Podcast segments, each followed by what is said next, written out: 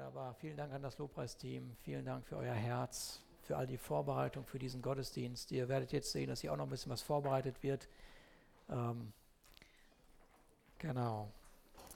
Ähm, ich habe äh, heute in der Vorrunde gesagt, ich verstehe nicht, wieso die Zeit so schnell vergeht. Wie immer, sage ich, glaube ich, jedes Mal.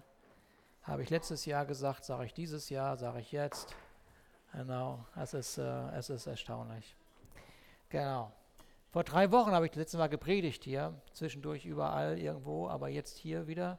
Also vor drei Wochen, das kann doch nicht angehen, aber in den letzten zwei Sonntaggottesdiensten haben wir so schöne Momente hier erlebt. So wunderbare Momente, die Graduation, das war einfach der Hammer, was wir hier erlebt haben. Es war so sehr schön zu sehen, wie unsere Teens oder angehenden Jugendliche, wie sie also hier äh, ihr eigenes Lebenszeugnis schon formuliert haben, warum sie Jesus Christus folgen. Ich habe so eine Hoffnung für diese Generation und, und ich habe Hoffnung, dass weil so eine Generation hier ent entwickelt worden ist, dass so eine, dass, äh, ich habe Hoffnung, weil diese Generation hier entwickelt worden ist mit dem, mit dem Fokus auf Jesus, dass, dass diese Welt berührt wird von Gott, auch in, der, auch in der nächsten Generation, in der übernächsten Generation. Und ich bin nochmals mehr dankbar für alle, die sich in diese Teens investiert haben und, äh, und Zeit sich genommen haben. Ja, das sieht gut aus. Ihr seid der, seid der Hammer, seid ihr. Ja, unbedingt. Unbedingt. Und, und wenn du jetzt kannst du mir nochmal das Feuer anmachen. Ich weiß nicht, wie das geht. Mir kein Pfadfinder. Danke.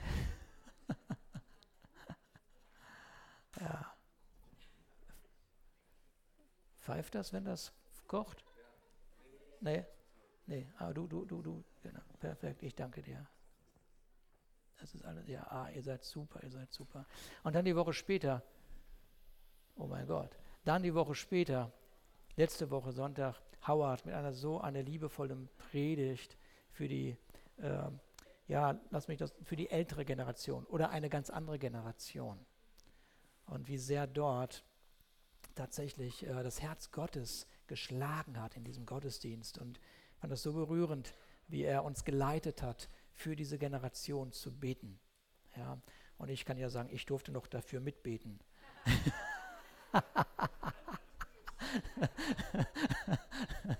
durfte ja noch mitbeten. genau. Also haben wir, haben wir schon so schöne Gottesdienste hier gehabt, so schöne Momente hier in diesem Haus. Und äh, dieser Vision Sunday, der da vorlag, also wo wir gesehen haben, was ist auf dem Herzen Gottes für dieses Jahr, da haben wir gesehen, okay, wir, wir, wir haben auf dem Herzen ähm, als Gemeinde, äh, und das ist ja nicht neu, aber wir, wir wollen uns daran erinnern und wir wollen uns das so richtig vornehmen, dass wir sagen, wir sind fokussiert, fokussiert auf Gott. Wir sind fokussiert auf Gott. Ja, wir sind fokussiert auf Gott. Und äh, vielleicht kannst du auch mit der Präsentation starten. Wir sind so fokussiert auf Gott. Wir, wir, sehen, wir, wir sehen ihn, wie er ist. Und dann dieses Fokussiertsein auf Gott, das führt automatisch, das führt automatisch ja dazu, dass wir seinen Herzschlag wahrnehmen. Wir nehmen seinen Herzschlag wahr. Ja, wenn man fokussiert ist, dann kann man nicht, dann ist man nicht oberflächlich. Dann ist man nicht oberflächlich, dann, dann ist man konzentriert den Herzschlag wahr. Und wenn man den Herzschlag Gottes wahrnimmt, was dann passiert, ist es ganz automatisch. Man fängt an, durch die Augen Gottes zu sehen, man fängt an, durch die Ohren Gottes zu hören und man fängt übrigens auch an, so zu reden, wie Gott redet. Ja, in der Bibelschule lernen wir, wir lernen in der Bibelschule, dass äh, Jesus sagt, dass Jesus nicht nur sagt, ich tue das, was ich den Vater tun sehe, sondern wir lernen in der Bibelschule auch, dass Jesus sagt, ich lehre das oder ich rede das, was ich den Vater sprechen höre. Ja, okay, also beides muss funktionieren. So, also empfangen wir Liebe für Menschen um uns herum. Ja, und das sollte selbstverständlich sein, aber nochmal, es gibt so viele Geschichten und so viele Begegnungen und so viele Themen in unserem Leben, das kann schon mal verloren gehen. Diese Liebe für Menschen weil unsere Erwartungshaltung ist einfach da. Das ist völlig normal. Und deshalb, wenn wir Gott sehen, sehen wir seine Liebe und dann sind wir wieder gewappnet für unseren Alltag. Und dann das Dritte, und das ist mir ein Herzensanliegen für mein eigenes Leben aber auch für uns als Gemeinde, wir legen alle geistliche Passivität ab. Wir legen all diese geistliche Passivität ab und wir nehmen unsere Verantwortung wahr. Wir nehmen jeder für sich seine Verantwortung wahr für sein geistliches Leben, unser geistliches Leben. Und deshalb, vielleicht ist das eben auch dieses Jahr für dich dran, nochmal, Stefan, du, du weißt, was ich machen muss? Okay, dann mach du das mal ein bisschen nebenbei. Du, du bist jetzt ich. Du bist jetzt ich an irgendeinem dieser berühmten Morgenden, so die ich so jeden Morgen, fast jeden Morgen habe. Und äh, genau, du machst es ein bisschen kleiner. Genau, wunderbar, perfekt. Ich danke dir. Genau. Ja, das ist cool. Vielen, vielen Dank. So, und vielleicht ist es dieses Jahr einfach dran, dass du sagst, Mensch, ich war das letzte Mal vor drei, vier Jahren in der Bibelschule hier im Haus. Es hieß damals noch Intensivkurs. Und vielleicht nehme ich dieses Jahr einfach, um diese Bibelschule zu wiederholen, um diese, diese längst, vielleicht, dass man sagt, ich habe die Wahrheiten schon verstanden, aber vielleicht ist es ein oder andere verschütt gegangen. Dass man das wieder ausgräbt, neu umarmt und damit äh, seinen Alltag wieder neu gestaltet. Unser Leben, ob wir das wollen oder nicht, und das kam gerade durch das Wort Gottes, was Elgin uns so in der Lobpreis weitergegeben hat, hier durch verschiedene Bilder sicherlich, die hier während des Lobpreises Gott uns geschenkt hat. Unser Leben, ob wir das wollen oder nicht, hat mit alltäglichen Kämpfen zu tun. Es gibt immer wieder Entscheidungen und so weiter. Und das, was ich vielleicht überwunden habe, hast du noch nicht überwunden. Das ist noch ein Thema. Und das, was du überwunden hast, das ist für mich noch ein Berg.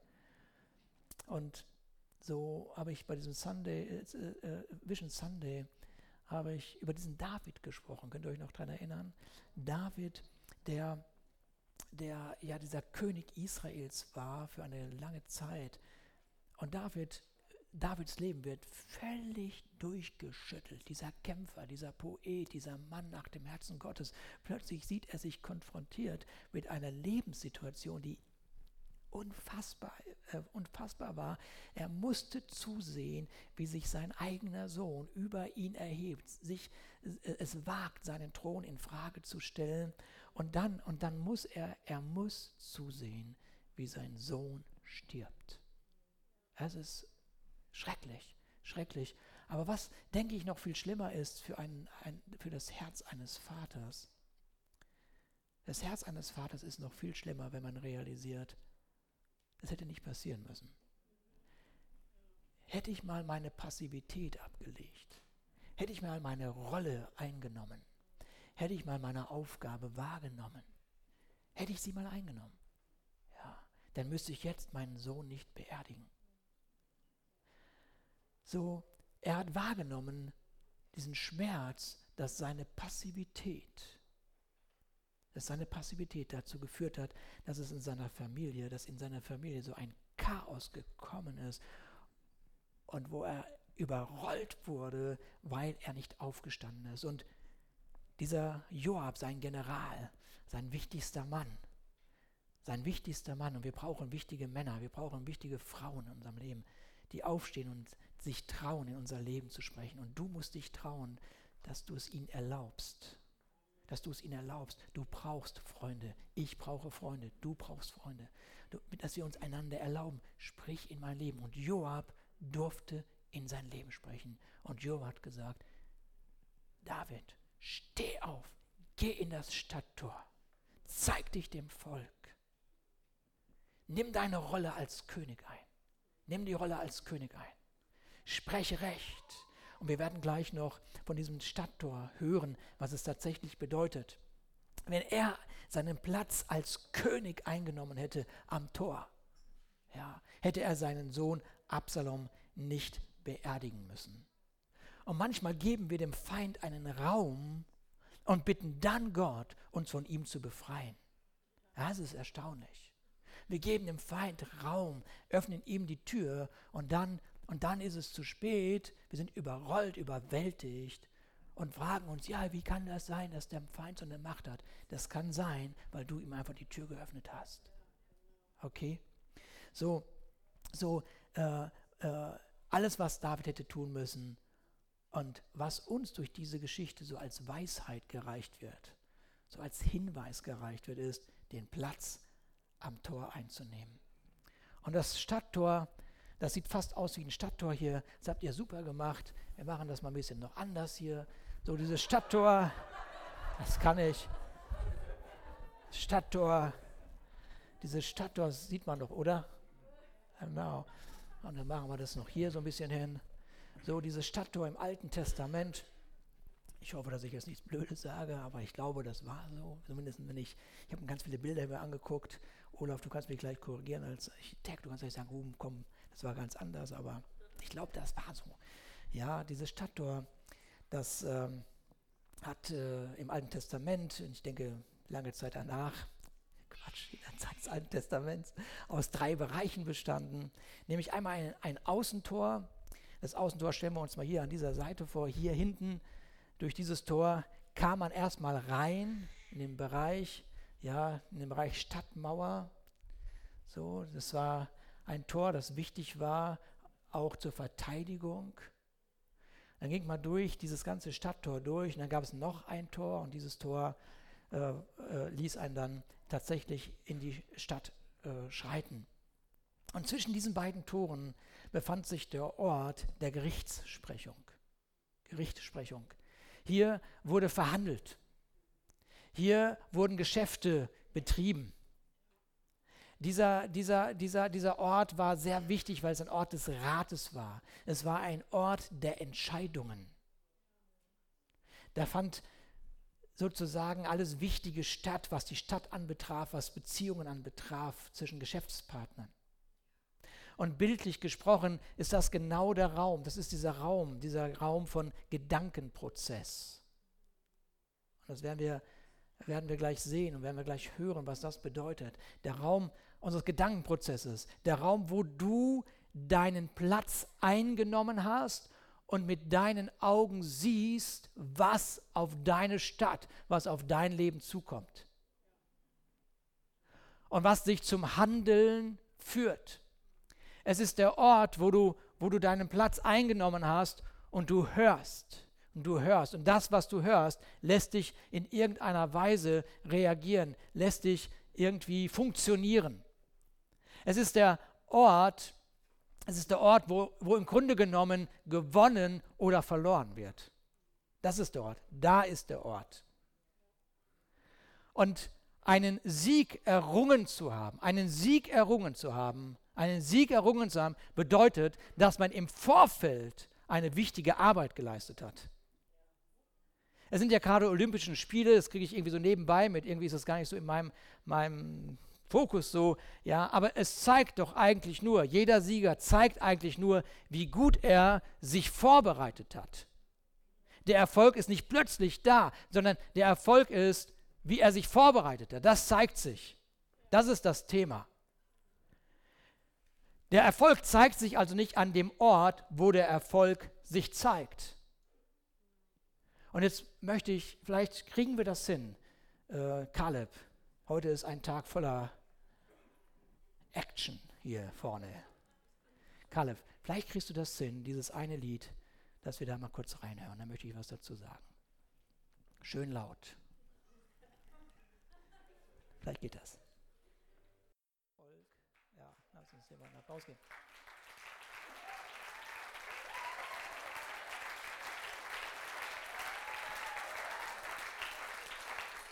Erfolg, Erfolg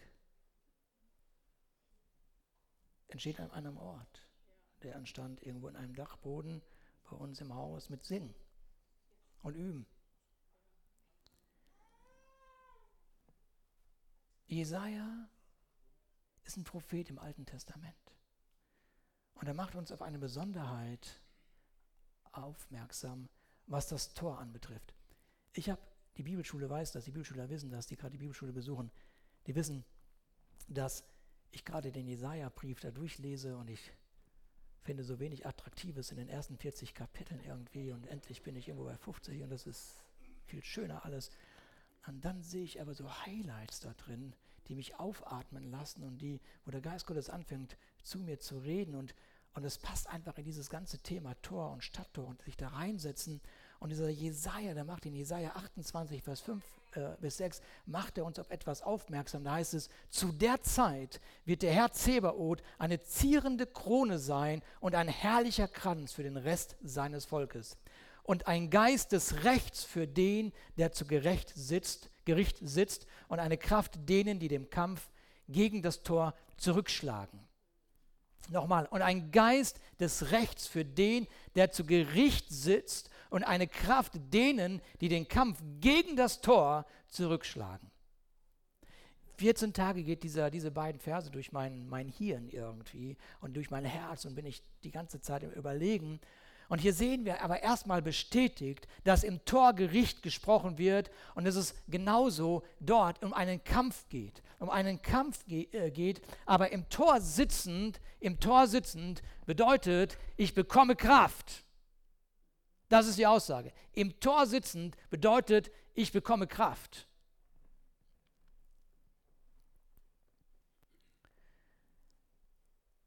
Er wird denen Kraft geben, die den Kampf gegen das Tor zurückschlagen. Wir brauchen unsere Kraft, wir brauchen unsere Kraft für die Kämpfe, auf die es ankommt. Also müssen wir Prioritäten setzen mit dem, was uns sonst alles in unserem Leben beschäftigt damit wir nicht unsere Zeit, und lass mich wirklich das deutlich sagen, unsere Zeit verplempern mit den Dingen, die uns beschäftigen wollen. Wir brauchen unsere Energie für das wahre Leben und nicht für diese imaginären Gedankenträume, die uns nur beschäftigen und die uns schlaflose Nächte bereiten und die uns deshalb die Energie für den nächsten Tag rauben. Wir brauchen unsere Kraft, um sie in, den, in die echten und wichtigen Beziehungen zu investieren und nicht in die Beziehungen, die uns sowieso nur aussaugen. So, das heißt, deine, deine Kraft ist so immens wichtig und Jesaja erwähnt, wo und von wem du die Kraft bekommst. Wo und von wem. Wo und von wem.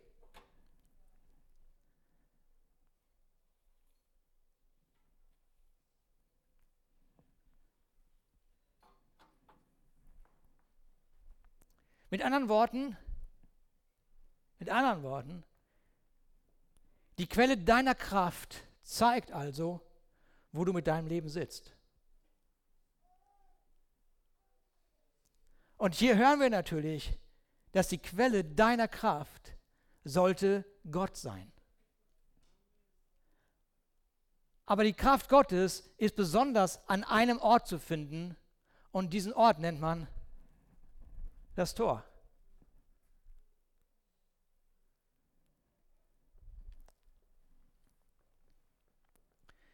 Und dieses Tor ist genau dieser Moment und deswegen habe ich die Helden hier gebeten, mir genau das vorzubereiten. Dieses Tor in deinem Leben ist dieser Moment, wo du dir Zeit nimmst, dich hinsetzt und dich fokussierst. Das, was wir in dem Mission Sunday gesagt haben, wo du dich fokussierst auf deinen Schöpfer. Dich fokussierst, hinhörst, diesen Herzschlag hörst. Das ist der Moment, der, der, der zur Ruhe kommt. Dieser Moment, dir einen Raum zu schaffen, mit einer schönen Tasse Kaffee oder Tee, was auch immer du magst, aber die so immens wichtig ist.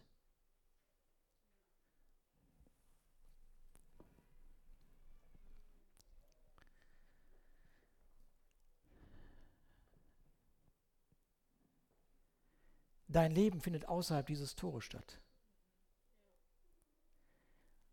Aber mit dem, was du von Gott in dem Tor empfängst, kannst du den Themen deines Alltages begegnen. Mit anderen Worten, du kommst mit einer Meinung aus dem Tor. Du hast eine Meinung, wenn du aus der Begegnung mit Gott kommst. Und es wäre so einfach für David gewesen, Kraft zu bekommen für die Auseinandersetzung, die er plötzlich in seiner Familie hatte. Aufstehen, Passivität ablegen, um am Tor Platz zu nehmen. Das Problem in seiner Familie tauchte nicht plötzlich auf, sondern hat seinen Ursprung an einer Stelle, wo er passiv war. Und wenn du an einem Menschen eine Eigenart siehst, und das könnte ja sein, dann ist das nicht, weil sie dich plötzlich sieht, sondern weil diese Eigenart schon lange da ist. Es fing irgendwo mal an. So, es gibt diese ganzen Versprechungen, die uns mittlerweile müde machen, diese Versprechung von wegen, ah, jetzt fange ich mal neu an. Lass uns doch dieses Jahr 2018 den Spieß umdrehen und sagen, nein, nein, wir beginnen nicht neu, sondern wir wissen, dass das, was vor uns liegt, anders aussehen wird, weil wir den Platz eingenommen haben im Tor. Ist irgendjemand da? Paulus sagt folgendes in seinem Brief an die Philipper, dass ich will das in meinen Worten weitergeben, das Vollkommensein in Christus habe ich noch nicht wirklich in der ganzen Gänze ergriffen. Ich jage ihm aber nach. Um ihm aber mit voller Konzentration nachzujagen, muss ich erstmal vergessen, was hinter mir liegt. Erst dann, wenn ich das Vergangene vergesse, kann ich mich konzentrieren auf das, was vor mir liegt.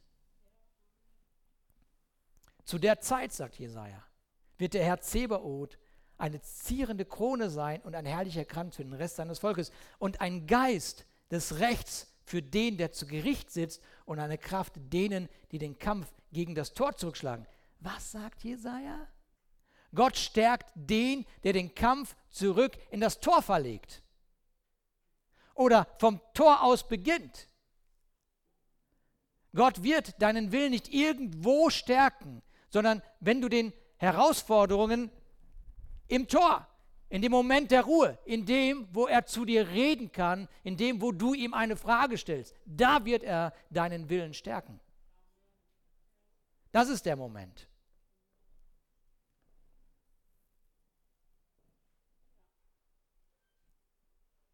Und das Vorbereitetsein kann dazu führen, dass du einige Kämpfe gar nicht mehr kämpfen musst. Weil du schon im Tor beschlossen hast, wo deine rote Linie ist. Es gibt nämlich eine rote Linie für die, die in Christus Jesus sind. Und zwar für viele Themen im Leben. Im Tor finden alle Veränderungen statt. Und alles das, was du bedingungslos einlädst in dein Leben, hat auf jeden Fall die Chance zu gewinnen. Das ist doch selbstverständlich. Wenn du in deiner Ehe Ärger zulässt, dann schenkst du der Verbitterung eine Chance zu gewinnen. Wenn du Sorge in deinem, deinem Leben Einzug halten lässt, dann ist die Chance, dass Angst dein Leben bestimmt, richtig groß. Aber unser Anliegen für dieses Jahr ist ja, dass wir die Passivität ablegen und unseren Stand als neue Schöpfung wahrnehmen, um dem Feind, hört mir gut zu, nicht auf seinem Level begegnen.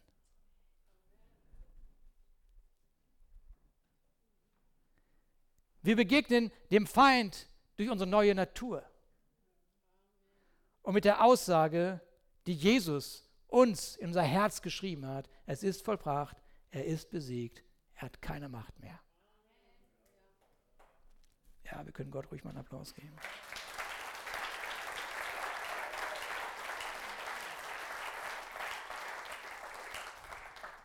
So was Jesaja uns hier noch zeigt, und das werden wir gleich sehen, er gibt uns eine Strategie. Er gibt uns in diesen beiden Versen eine Strategie und das ist einfach nur, nur der Hammer. Du kannst dem Kampf am Tor eine andere Richtung geben oder wir können auch Folgendes sagen. Im Tor bestimmst du den Standard für dein Leben. Im Tor bestimmst du den Standard für dein Leben. Nochmal, zu der Zeit wird der Herr Zebot eine zierende Krone sein und ein herrlicher Kranz für den Rest seines Volkes und ein Geist des Rechts für den, der zu Gericht sitzt und eine Kraft denen, die den Kampf gegen das Tor zurückschlagen. ich, ich weiß, dieser, diese beiden Verse sind irgendwie aus einem geschichtlichen Zusammenhang herausgerissen und ähm, ich werde heute nicht darauf eingehen, was da gerade in Israel passiert ist, aber lasst uns für uns Folgendes wahrnehmen. Wenn es hier heißt, zu der Zeit, dann bedeutet das für uns, dass die Zeit gemeint ist, wenn du persönlich zu Hause in deiner ruhigen Zeit Platz nimmst und dir Zeit nimmst für deinen Schöpfer. Die Zeit ist gemeint, diese Zeit.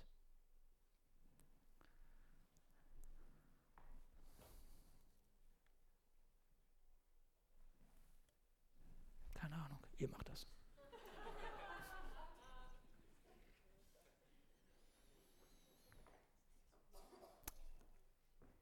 Zu der Zeit wird der Herr Zebot eine zierende Krone sein und ein herrlicher Kranz für den Rest seines Volkes.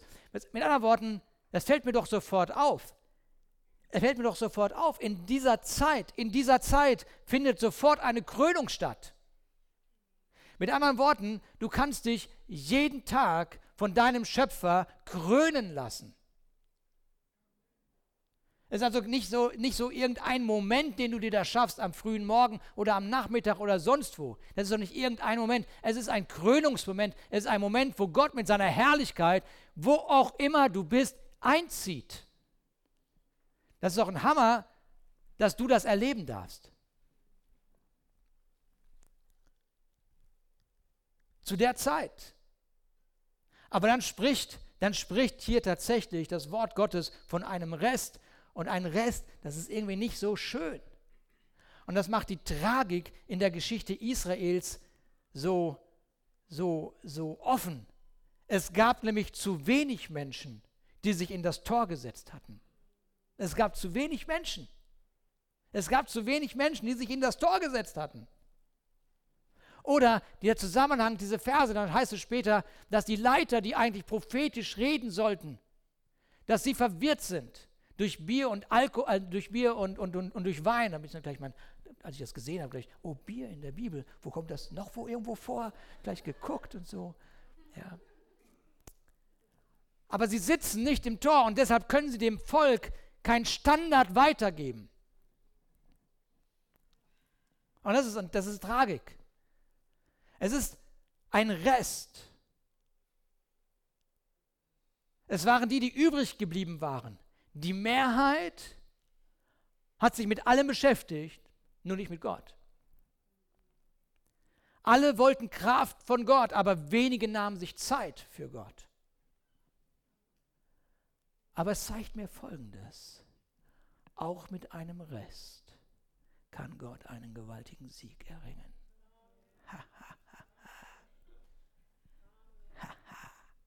Auch mit einem Rest kann Gott das vollbringen, was er will. Aber mein Herz, mein Herz schlägt dafür, dass wir in unserer Gemeinde nicht von einem Rest oder von ein paar, die die Ausnahme sind, bilden, sprechen. Seid ihr da? Sondern dass wir als gesamte Gemeinde unseren Platz im Tor einnehmen.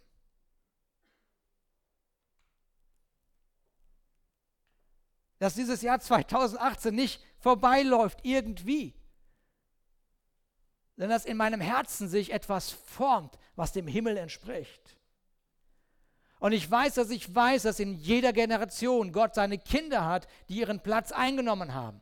Und ich möchte dich aufrufen, dir zurufen, gehöre zu der Generation. Gehöre zu derjenigen, demjenigen, der in seiner Generation seinen Platz eingenommen hat. Eingenommen hat. Denn diejenigen, die ihren Platz einnehmen, machen den Unterschied. Und lass mich das noch etwas schärfer ausdrücken.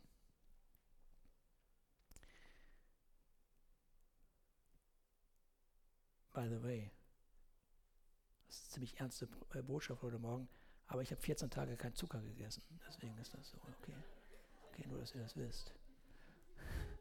Also wenn gleich hier so ein paar Leute Snickers auf die Bühne werfen, dann wisst ihr, okay, gleich beruhigt er sich wieder. Okay. Aber lass mich, lass, mich das, lass mich das noch ein bisschen schärfer ausdrücken, ja. Gehörst du zu dem Rest oder der breiten Masse der Mittelmäßigkeit, die sich durch Selbstgerechtigkeit und eigene Kraft im Kampf disqualifiziert haben?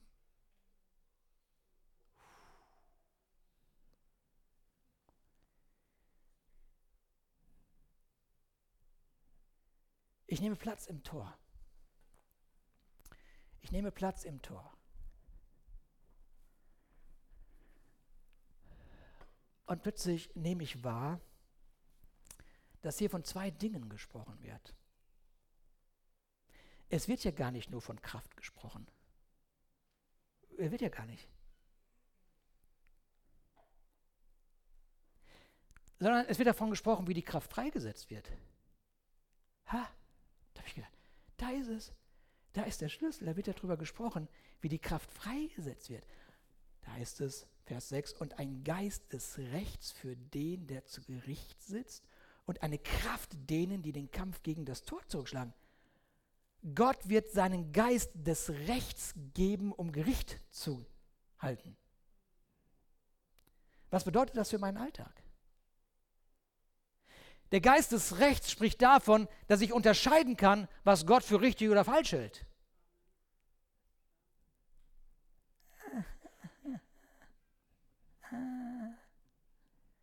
Deshalb sind wir nicht so gerne im Tor oder was?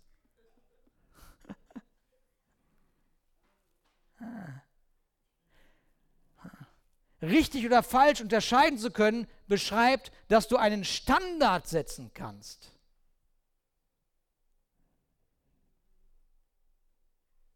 hm, richtig oder falsch unterscheiden zu können aus den Augen Gottes, bedeutet, jetzt kann ich einen Standard setzen. Jetzt hat mein Leben eine Meinung.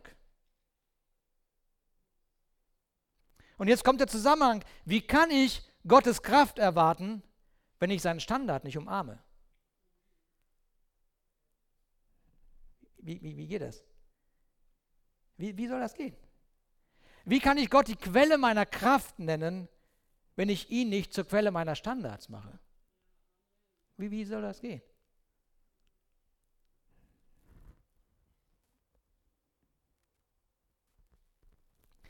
Wenn die Kultur dieser Welt mein Standard ist, kann ich nicht hoffen, dass Gott mich stärkt.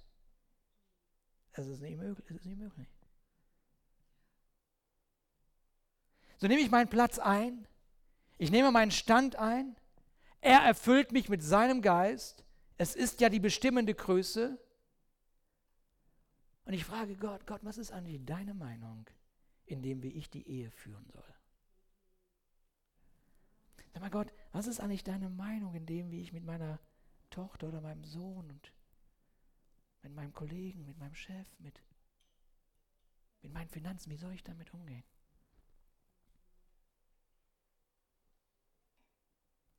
Gott, was ist deine Meinung? Diese Welt, das ist ja das, was vor dem Tor stattfindet.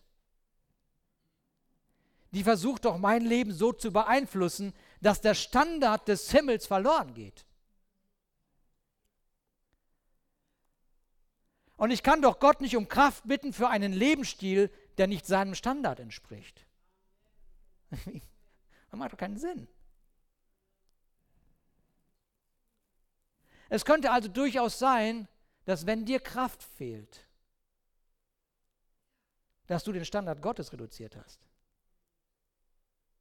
Das könnte durchaus sein. Es lohnt sich auf jeden Fall mal nachzudenken, bevor man jammert und Gott bittet, irgendwas zu tun.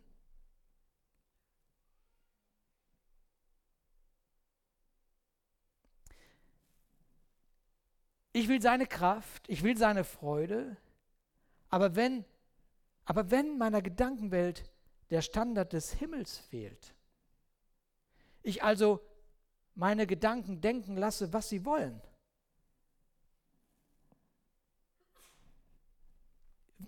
ist es vielleicht deshalb, dass mir Freude fehlt und Frieden abhandengekommen ist.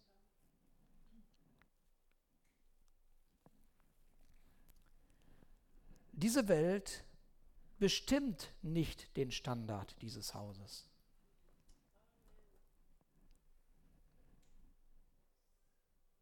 Sie bestimmt also nicht, wie eine Gemeinde zu sein hat, damit, damit man sie dann in eine Schublade stecken kann. Wir werden doch nicht zulassen und du wirst doch nicht zulassen, dass dein Leben standardisiert wird von einer Welt, die nicht funktioniert. Ist irgendjemand noch da? Ganz schön heftig heute Morgen, ne? Alles gut?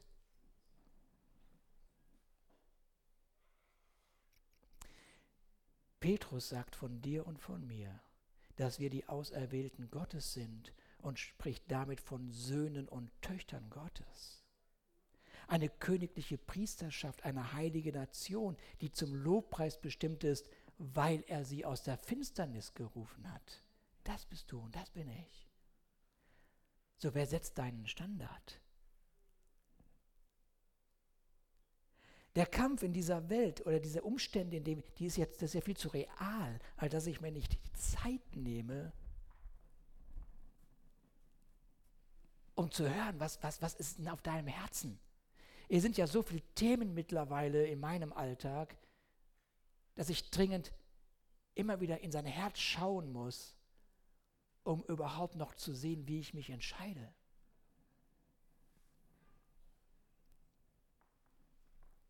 Ich kann es mir gar nicht erlauben.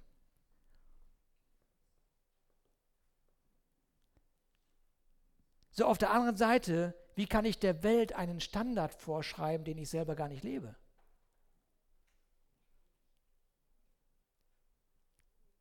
So Gott hat einen Rest und dieser Rest wird in dieser Zeit, in dieser Zeit, in der wir jetzt leben, die entscheidende Größe sein, denn Gott hat beschlossen, in dieser Zeit als Sieger hervorzugehen. Das hat er beschlossen. Und ich, ich rufe so in dein Herz, gehör dazu. Gehört zu diesem entschlossenen Rest. Und ich bete, dass dieser Rest immer größer wird, damit diese Welt immer herrlicher wird. Dass eine Hoffnung da ist für diese Welt. Leuchtfeuer bedeutet Orientierungshilfe. Und wenn du Mitglied in dieser Gemeinde bist, wenn du Mitglied in dieser Gemeinde bist oder du willst es werden, dann bedeutet das, dass du dich verpflichtet hast, dieser Welt eine Orientierungshilfe zu sein. Und zwar um Gott zu finden, um Gott zu begegnen.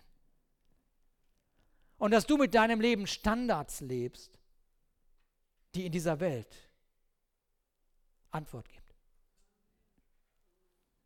Wir setzen mit unserem Leben einen Standard. Und lass mich, lass mich mal so zwei, zwei so, so typische Sachen ansprechen, die einfach so passieren, aber die, die, die so wichtig sind, dass wir sie nochmal in unser Herz schreiben. Wer ins Kino geht, als Beispiel, der wird ganz sicher nicht zu spät kommen. Oder? Das wäre dumm. Stellt sich die Frage, wieso man den Start eines Gottesdienstes nicht genauso ehrt.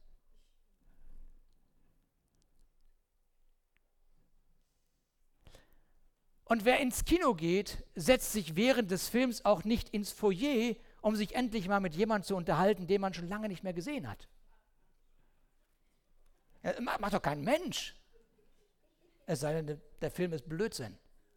Aber wenn dieser Film, der hier läuft, Blödsinn ist, dann geh bitte in einen anderen Gottesdienst. Aber bring den Standard unseres Hauses nicht auf ein Low-Level.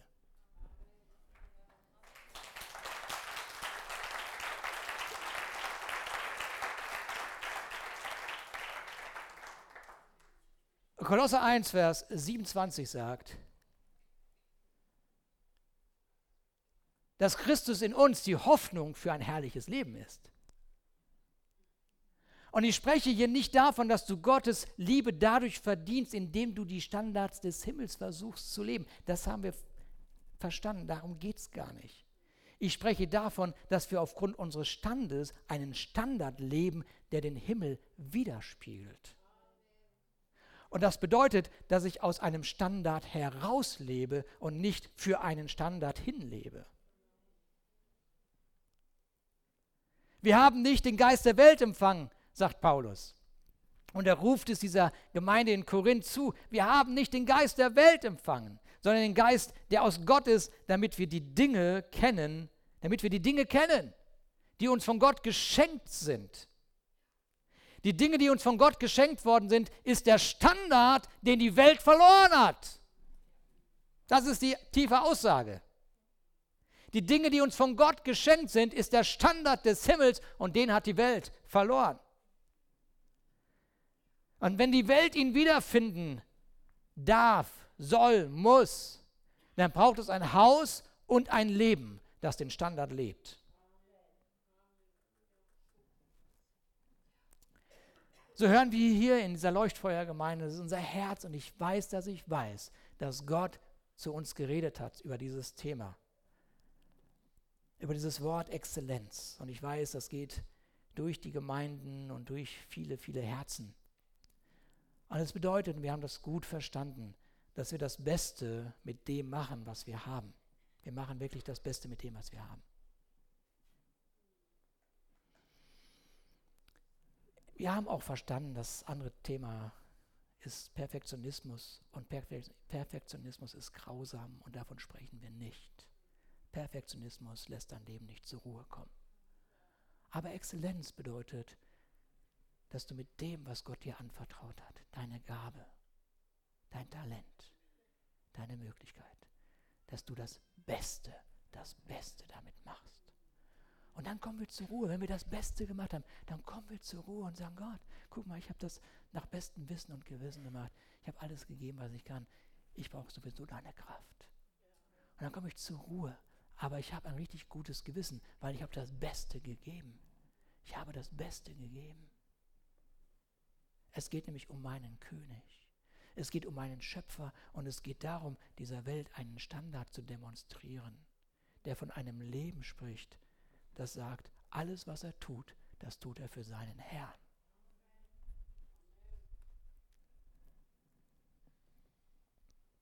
Und solange ich nicht das Beste mit dem gemacht habe, was ich habe, brauche ich auch Gott nicht fragen, dass er mir das abnimmt, was ich eigentlich machen sollte.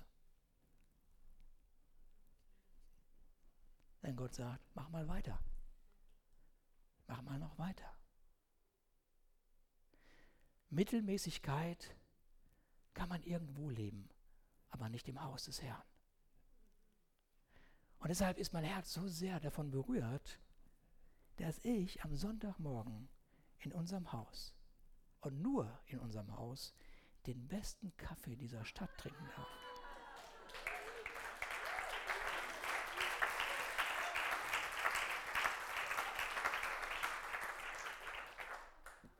Es tut mir leid für alle, die irgendeine Plörre trinken müssen, Gift trinken müssen.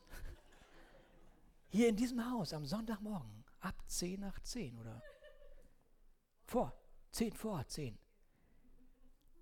ist diese geniale Kaffeemaschine, dieses Wunder der Technik, dieses röchelnde Etwas, dieses diese Dampfmaschine bringt ein Cappuccino mit Herz zum Ausdruck.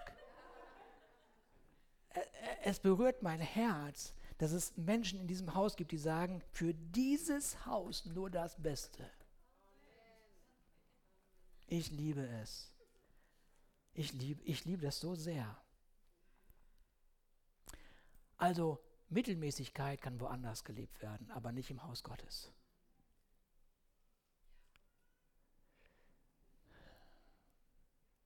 Auf der anderen Seite, ich glaube, mir fehlt wirklich Zucker. Auf, nein, mir nicht. Okay, alles gut. Auf der anderen Seite, auf der anderen Seite steht, wenn du Mittelmäßigkeit anprangerst, aber nicht dazu beiträgst, dass der Standard des Himmels seinen Raum bekommt, dann sei bitte einfach ganz leise. Weil alle, die in diesem Haus arbeiten, sie geben ihr Bestes. Und lass uns mal allen, die hier arbeiten, einen Applaus geben.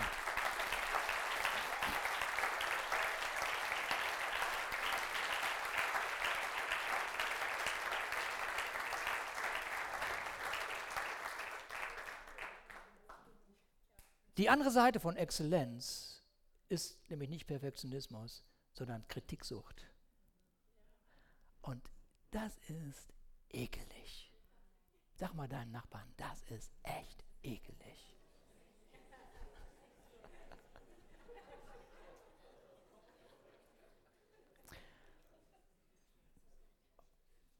Vers 6 nochmal. Und ein Geist des Rechts für den, der zu Gericht sitzt, an eine Kraft denen, die den Kampf gegen das Tor, gegen dein Leben zurückschlagen. Standard kommt vor Stärke. Erst kommt der Standard, dann kommt die Stärke. Hm.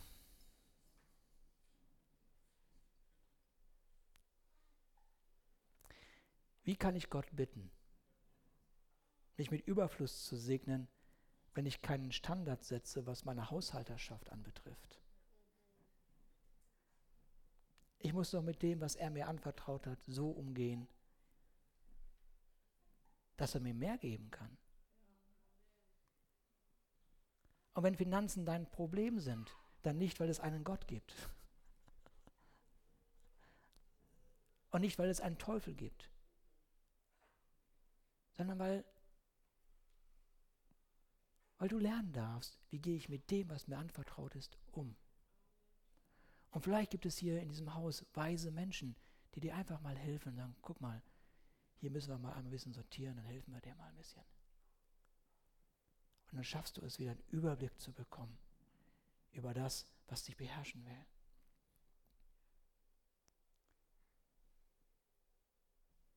Wie kann ich Gott um Versorgung bitten, wenn ich keinen Plan habe? Für was denn?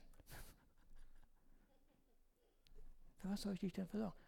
Jo, das nächste Auto. Ja, gerne. Aber wie kann ich Gott um mehr bitten, wenn ich mit dem, was ich habe, nicht großzügig umgehe? Warum sollte denn Gott Ressourcen in geschlossene Hände geben? Wieso? Wer ist denn Gott? Also ich brauche einen Standard. Und mein Standard ist in dem Bereich einfach den Zehnten in das Haus zu geben, ist doch ganz klar, das ist mein Standard. Ich diskutiere doch nicht mit dem Feind über mein Geld, was Gott mir anvertraut hat. Verstehe nicht. Was hat denn der Feind in meinem Leben zu suchen? Ich dachte, ich bin erfüllt mit dem Geist Gottes. Das war doch die bestimmende Größe und nicht der, der mit Sorge durch das Tor schleicht. Hier ist eine rote Linie. Für die ganz Frommen nennt man das die Blutslinie Jesu.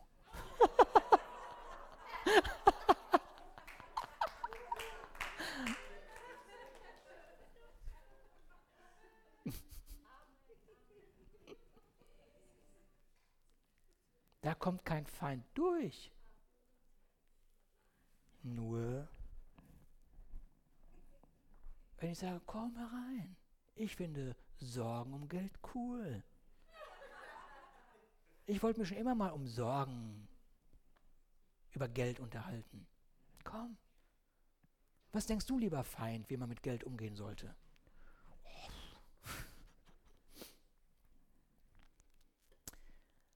Deine Kinder sollten dich niemals fragen, ob ihr diese Woche zum Gottesdienst geht. Sollten die dich niemals fragen.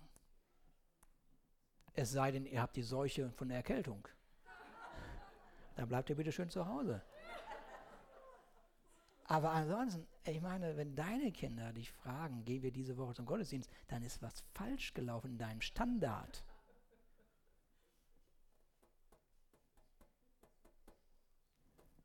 Ist was falsch gelaufen. Ich meine, in den 20 Jahren meines also länger schon Pastorendaseins, stelle ich fest, dass alle ungläubigen Familienmitglieder am Sonntag ihre Familienfeier haben. Ich kann da nur noch drüber schmunzeln. Wieso eigentlich diese Rentner, die 70, 80 Jahre alt sind in der Familie, am Sonntag feiern, wenn die ganze Woche sowieso frei ist für sie? Vielleicht möchten sie mit ihrer Feier in deinem Leben einen Standard setzen. Aber vielleicht ist es dran zu sagen, 2018, nein, nein, nein, nein, nein, nein. Den Standard am Sonntagmorgen setze ich und mein Haus.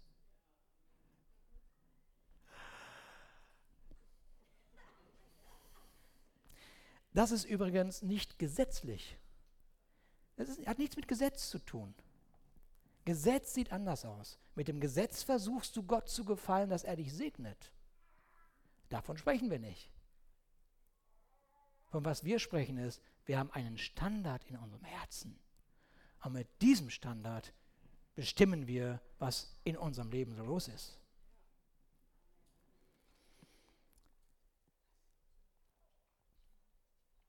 Meine Stärke kommt von meinem Standard und mein Standard kommt, weil ich meinen Platz im Tor eingenommen habe.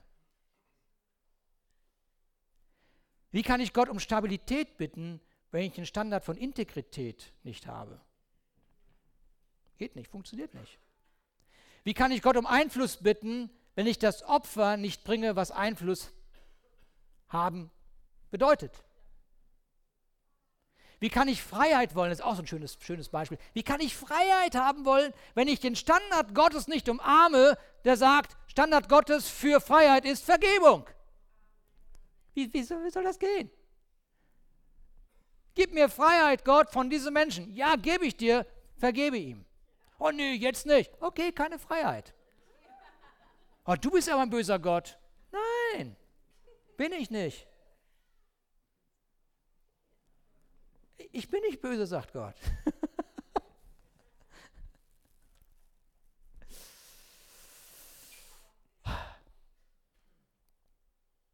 Wenn ich den Verletzungen nicht am Tor begegne, sondern sie ungehindert in mein Leben lasse, deswegen sitze ich jeden Morgen in meinem Tor und mache meinen Kaffee und habe eine schöne Zeit mit meinem Gott und nehme den Jesaja-Brief gerade und lese ihn durch und schimpf über alles, was ich da lebe. Es ist so langweilig und es ist alles so nicht so schön und gib mir doch ein schönes Wort. Und dann plötzlich so ein Highlight und ah, Jesus, was soll ich damit machen? Nachdenken. ich kann es mir nicht erlauben, im Tor zu sitzen und nach Verletzungen Ausschau zu halten, damit ich mein Verhalten entschuldige. Das kann ich nicht machen. Das geht nicht, kann ich mir nicht erlauben. Geht nicht. Dafür ist mein Schöpfer zu großzügig. Er hat mein Leben auf ein Level gesetzt, das über dem des Feindes ist. Okay. In anderen Worten, wie soll ich von etwas frei sein, wenn ich es durch meine Haustür marschieren lasse?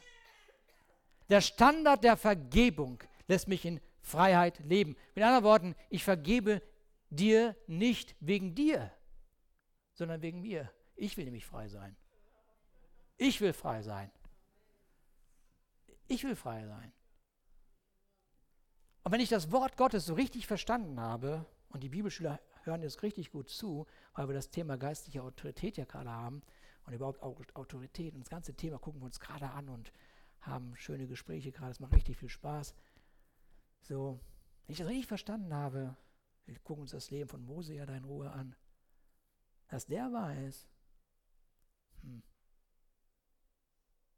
dass im Grunde genommen gar nicht er beleidigt wird, sondern Gott.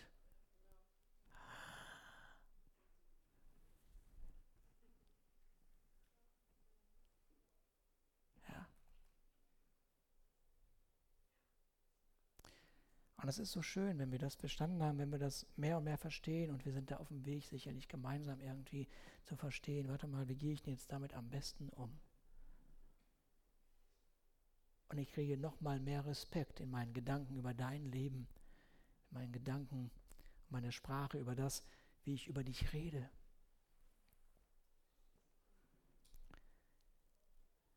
Kann nicht Frieden erwarten, wenn der Standard in meinem Leben nicht der ist, dass ich mich täglich mit dem Wort Gottes fülle.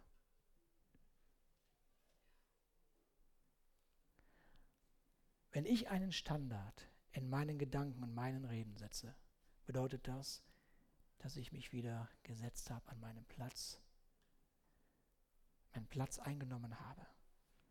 Und jetzt habe ich den Feind unter meinen Füßen. Und ich diskutiere nicht mit einem Feind, von dem Jesus sagt, ich habe ihn besiegt. Also das Jahr ist vor uns. Das Jahr ist vor uns. Wir gehen in das Tor, nehmen unseren Platz ein und damit nehmen wir unsere Verantwortung wahr, zu der wir berufen sind. Und die Berufung deines Lebens ist, zu, dass du den Schöpfer repräsentierst, dass du den König der Könige repräsentierst, dass du den Vater repräsentierst, von dem alle Vaterschaft ist, und dass du den Herrn präsentierst, vor dem sich tatsächlich, wirklich wahr, Ehrenwort, wetten das, jedes Knie sich beugen wird. Amen. Hallelujah.